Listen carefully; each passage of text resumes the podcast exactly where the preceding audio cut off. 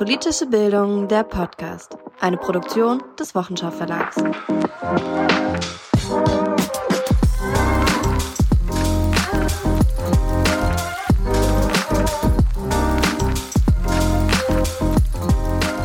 Hallo und herzlich willkommen zur allerallerersten Folge Politische Bildung, der Podcast. Wir begrüßen euch zu unserer ersten Folge des Podcasts des Wochenschau Verlags. Wir, das sind Hanna und Anna vom Wochenschau Verlag.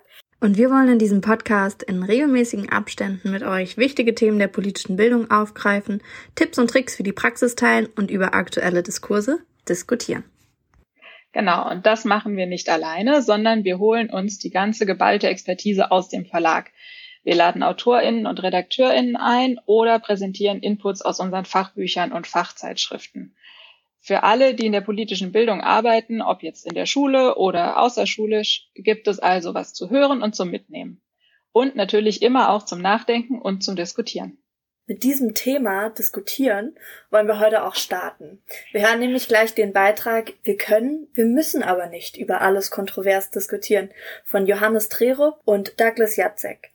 Die beiden haben den Text für das Journal für politische Bildung geschrieben und geben darin ihre professionelle Meinung dazu ab, ob Kontroversität eigentlich auch Grenzen hat. Professor Dr. Johannes Drerup ist Professor für allgemeine Erziehungswissenschaften an der TU Dortmund. Er ist aber auch an der FU Amsterdam unterwegs. In seiner Arbeit beschäftigt er sich besonders mit der theoretischen Ebene von solchen Kontroversen, in der Erziehungs- und Bildungstheorie, der Demokratieerziehung und in der demokratischen Bildung. Dr. Douglas Jacek arbeitet ebenfalls an der TU Dortmund. Auch er forscht und arbeitet zur Demokratiebildung, aber auch zur Philosophie der Erziehung und Philosophie der Bildung. Wir denken aber auch, nicht nur die beiden sind Experten, sondern wir gehen davon auch, auch unsere ZuhörerInnen hier sind alles Expertinnen in der politischen Bildung und haben alle ihre eigenen Meinungen, so wie das auch in dem Beitrag thematisiert wird. Meinungen gibt es viele und die darf man auch haben und wir sind wirklich interessiert an eurer. Welche Meinungen über die Meinungen habt ihr? Darüber wollen wir sprechen. Deswegen freuen wir uns, wenn ihr mithört, mitdenkt und natürlich dann auch mitdiskutiert. Wenn ihr den Beitrag gehört habt, schreibt uns gerne auf Facebook, Twitter oder Instagram eure Meinung und eure Fragen dazu. Wie zukünftig in jeder Folge möchten wir nämlich mit euch am Ende darüber diskutieren, was wir gehört haben. Bleibt also bis zum Schluss dran, denn erst dann könnt ihr richtig mitdiskutieren. Am Ende bekommt ihr nämlich noch ein Zitat, mit dem wir dann unsere Diskussion in den sozialen Medien beginnen möchten. Und ihr erfahrt am Ende natürlich auch noch, wo ihr diesen Beitrag und weitere Beiträge aus dem Journal für politische Bildung lesen könnt. Jetzt geht's aber erstmal zum Beitrag. Anna, bist du bereit? Los geht's.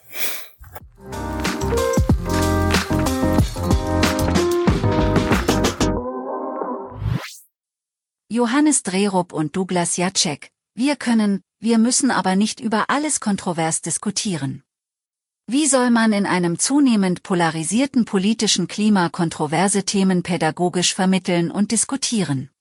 Dies ist besonders in einer pluralistischen Gesellschaft eine wichtige Frage.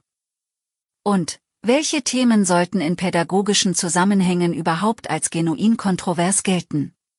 Genuin kontrovers sind Themen, die mit offenem Ausgang diskutiert werden sollen.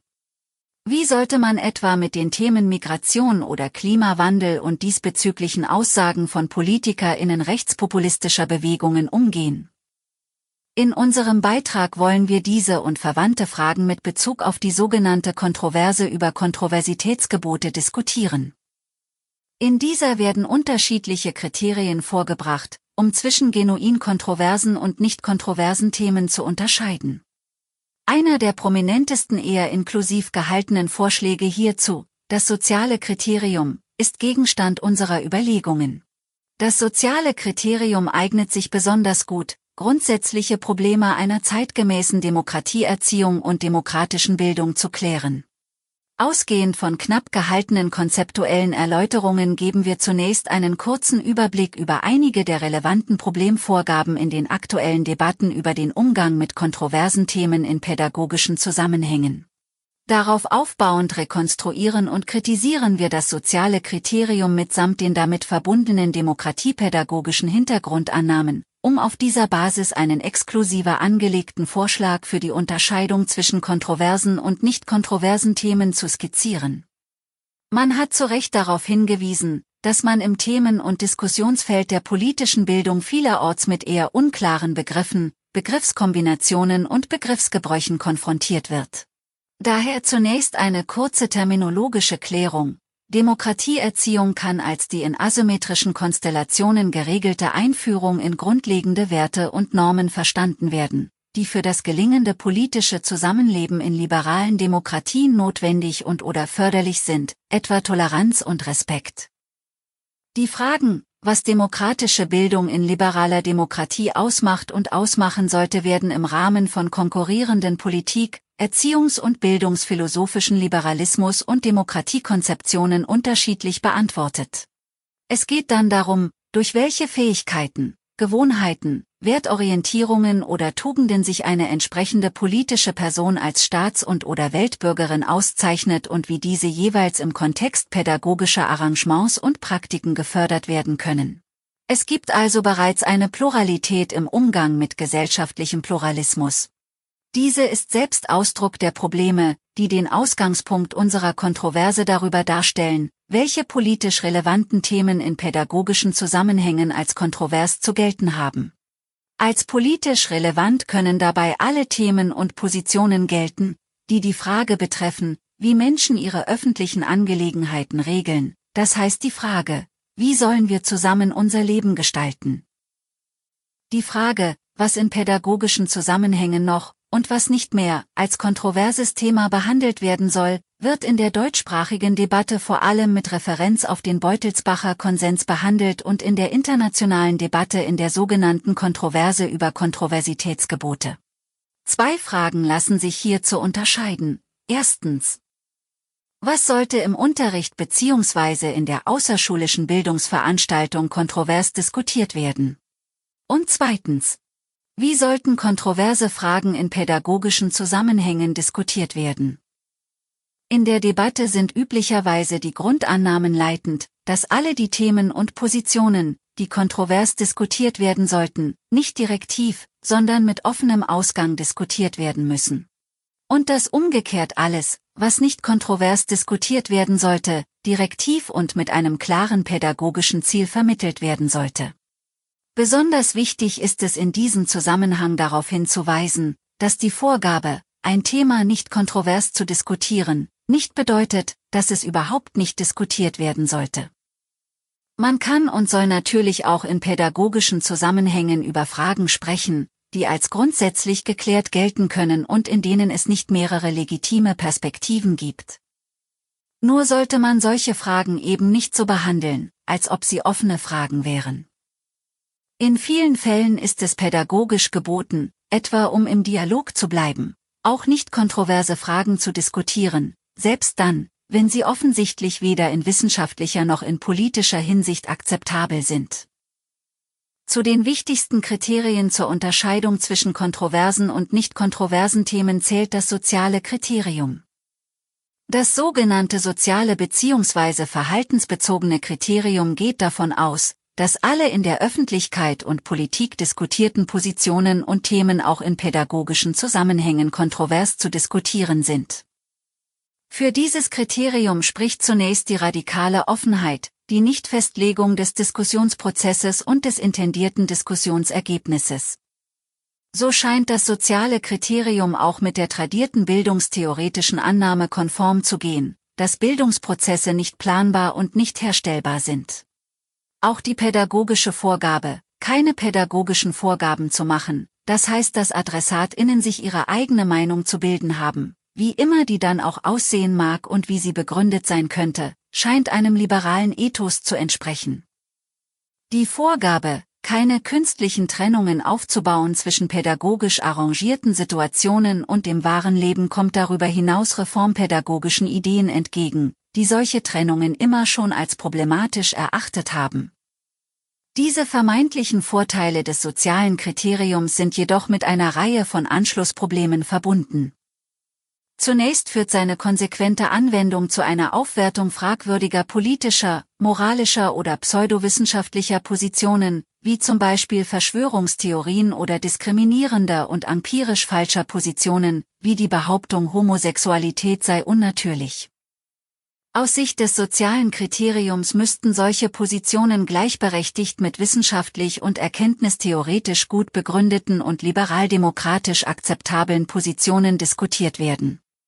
Eine solche relativistische Position mag zwar auf den ersten Blick den Vorteil haben, dass sich alle Adressatinnen ihre eigene Meinung bilden können, sie bereitet jedoch auch den Boden für einen faulen Subjektivismus, der es zulässt zu sagen, man kann es so oder auch anders sehen. Dadurch werden die Bedingungen für eine sinnvolle, intersubjektiv nachvollziehbare Meinungsbildung untergraben. Auch die pädagogische und politische Annahme, dass es vielleicht wünschenswerter wäre, wenn am Ende des pädagogischen Prozesses liberale und demokratische Positionen vertreten werden und nicht etwa rechtsradikale, lässt sich von dieser Warte her kaum mehr begründen. Die Freiheit, sich seine eigene Meinung zu bilden, bedeutet dann, dass auch solche Meinungen akzeptiert werden müssen, die nicht nur schlecht begründet, sondern auch dezidiert antipluralistisch und undemokratisch ausgerichtet sind. Liberaldemokratische Prinzipien, wie Neutralität und Redefreiheit, können so instrumentalisiert werden, um diese Prinzipien einzuschränken, so dass das Ethos des Dialogs im Namen von radikal formal verstandener Kontroversität und Multiperspektivität ad absurdum geführt wird. Das soziale Kriterium und damit verbundene Neutralitätspostulate verweisen auf problematische Tendenzen in der Theorie und Praxis demokratischer Erziehung und Bildung, die umso fragwürdiger werden, je größer die Spannung zwischen der tatsächlichen politischen Debattenkultur und den eigentlichen Diskussionsstandards wird, die man in pädagogischen Zusammenhängen erwarten kann und erwarten sollte, Stichwort Trump. Aus Sicht des sozialen Kriteriums müssten die entsprechenden Verfallsformen politischer Diskussion, wie zum Beispiel Fake News, eins zu eins in pädagogischen Konstellationen reproduziert werden, wodurch zentrale politische Aufgaben, wie die Vermittlung demokratischer Grundwerte, unterminiert werden. Im Hintergrund stehen dabei antipädagogische Annahmen, wonach Erziehung in und für Demokratie grundsätzlich inkompatibel mit pädagogischer und politischer Autorität ist, und umgekehrt jedwede positive Bezugnahme auf liberaldemokratische Werte entweder als Ausdruck von Indoktrination und oder als irgendwie undemokratisch oder gar antidemokratisch zu interpretieren ist. Es tauchen die radikalisierte Vorgabe, keine Vorgaben zu machen, und die Fetischisierung von Kritik als Selbstzweck auf. Oft geschieht dies im Verbund mit der Geringschätzung demokratischer Gepflogenheiten und der Skepsis gegenüber liberalen Grundwerten. Folgt man diesen Gedanken bleiben dann aber auch nur noch wenige Gegenargumente gegen rechtsautoritäre Positionen. So spielt man im Namen missverstandener Neutralitätspostulate und Indoktrinationsvorbehalte sowie nur scheinbar progressiver Forderungen nach Offenheit, GegnerInnen liberaler Demokratie in die Hände. Statt davon auszugehen, dass alles irgendwie kontrovers ist, geht ein alternativer Orientierungsrahmen von einem Kriterienpluralismus aus, der ein wissenschaftliches mit einem politischen Kriterium koppelt und es so erlaubt, klare Grenzen des legitimen politischen Streits und der pädagogischen und politischen Toleranz zu ziehen. Dies bedeutet, dass erstens nur solche Themen kontrovers zu diskutieren sind, für die sich in wissenschaftlicher Hinsicht wohlbegründete und nachvollziehbare Positionen entwickeln lassen, und die zweitens mit basalen Grundwerten liberaler Demokratien, etwa Akzeptanz von gesellschaftlichem Pluralismus und Grundfreiheiten zu vereinbaren sind. Die Ausgrenzung von dezidiert irrationalen und schlecht begründeten illiberalen und antidemokratischen Positionen ist im Rahmen einer wehrhaften Demokratie legitim, sowie auch die damit verbundenen politischen Repräsentationslücken pädagogisch und politisch gerechtfertigt sind. Wer den Klimawandel leugnet oder meint, man sei in Deutschland nicht hinreichend stolz auf die Leistungen der Wehrmacht im Zweiten Weltkrieg, kann sich nicht in legitimer Weise auf das Kontroversitätsgebot berufen, um diese Positionen in pädagogischen Zusammenhängen zur Geltung zu bringen. Wir können, wir müssen aber nicht über alles kontrovers diskutieren. Dass die Interpretation und Anwendung dieser Kriterien und Unterscheidungen selbst kontrovers bleibt und dass es immer auch Grauzonen geben wird, in denen nicht ohne weiteres klar ist, wie die legitimen Grenzen des politischen Streits zu bestimmen sind, versteht sich von selbst. Die Existenz solcher Grauzonen, Das sollte jedem Pädagogen und jeder Pädagogin klar sein, hebt die grundsätzliche Geltung dieser Unterscheidungen jedoch genauso wenig auf, wie die Dämmerung die Unterscheidung zwischen Tag und Nacht.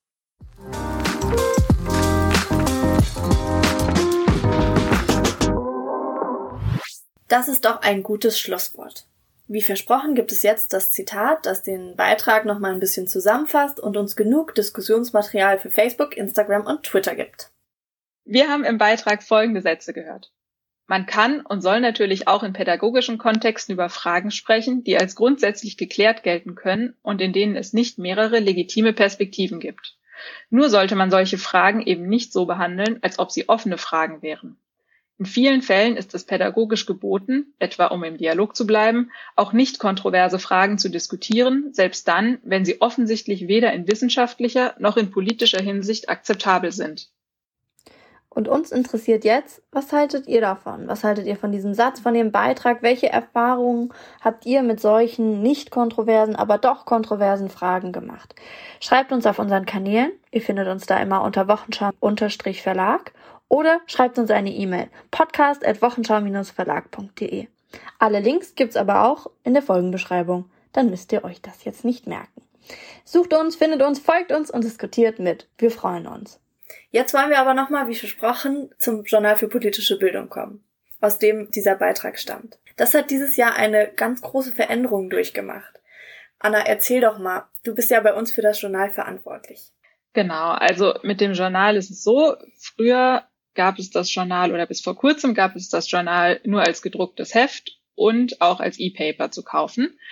Und jetzt gibt es aber seit kurzem eine neue Website des Journals, journal-pb.de. PB dabei für politische Bildung. Und da gibt es immer ganz viel Neues. Es gibt alle Inhalte der Hefte, ähm, aktuelle Neuigkeiten aus dem Bereich der außerschulischen politischen Bildung und auch sonst Hinweise auf Veranstaltungen und solche Dinge. Alle, die schon ein Abo für das Journal haben, können sich auf dieser Website einfach einloggen und dann alle Beiträge, die auch im gedruckten Heft erscheinen, genauso wie auch den Beitrag, den wir heute gehört haben, dort lesen alle anderen, die kein Abo haben, können natürlich auch auf die Seite kommen. Es gibt viel zu entdecken und es gibt auch ganz viele Artikel äh, frei zugänglich. Wenn ihr das Journal abonnieren möchtet, könnt ihr das aber auch einfach mal machen. Das erste Heft gibt's immer gratis, das heißt, man kann es ausprobieren. Die Seite journal-pb.de. Ja, super spannend. Vielen Dank.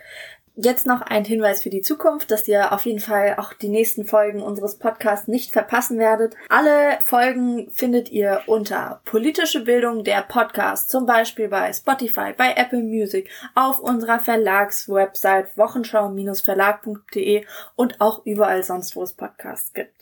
Wir freuen uns, wenn ihr uns abonniert, wenn ihr uns Bewertungen gebt und im besten Fall uns weiterempfehlt an eure KollegInnen. Das war's dann für heute von uns. Wir hoffen, es hat euch gefallen und bis zum nächsten Mal. Tschüss. Politische Bildung, der Podcast, ist eine Produktion des Wochenschau Verlags. Alle genannten Bücher und Zeitschriften gibt's bei uns im Shop unter wochenschau-verlag.de. Wir freuen uns über Feedback und Austausch auf Facebook, Twitter und Instagram.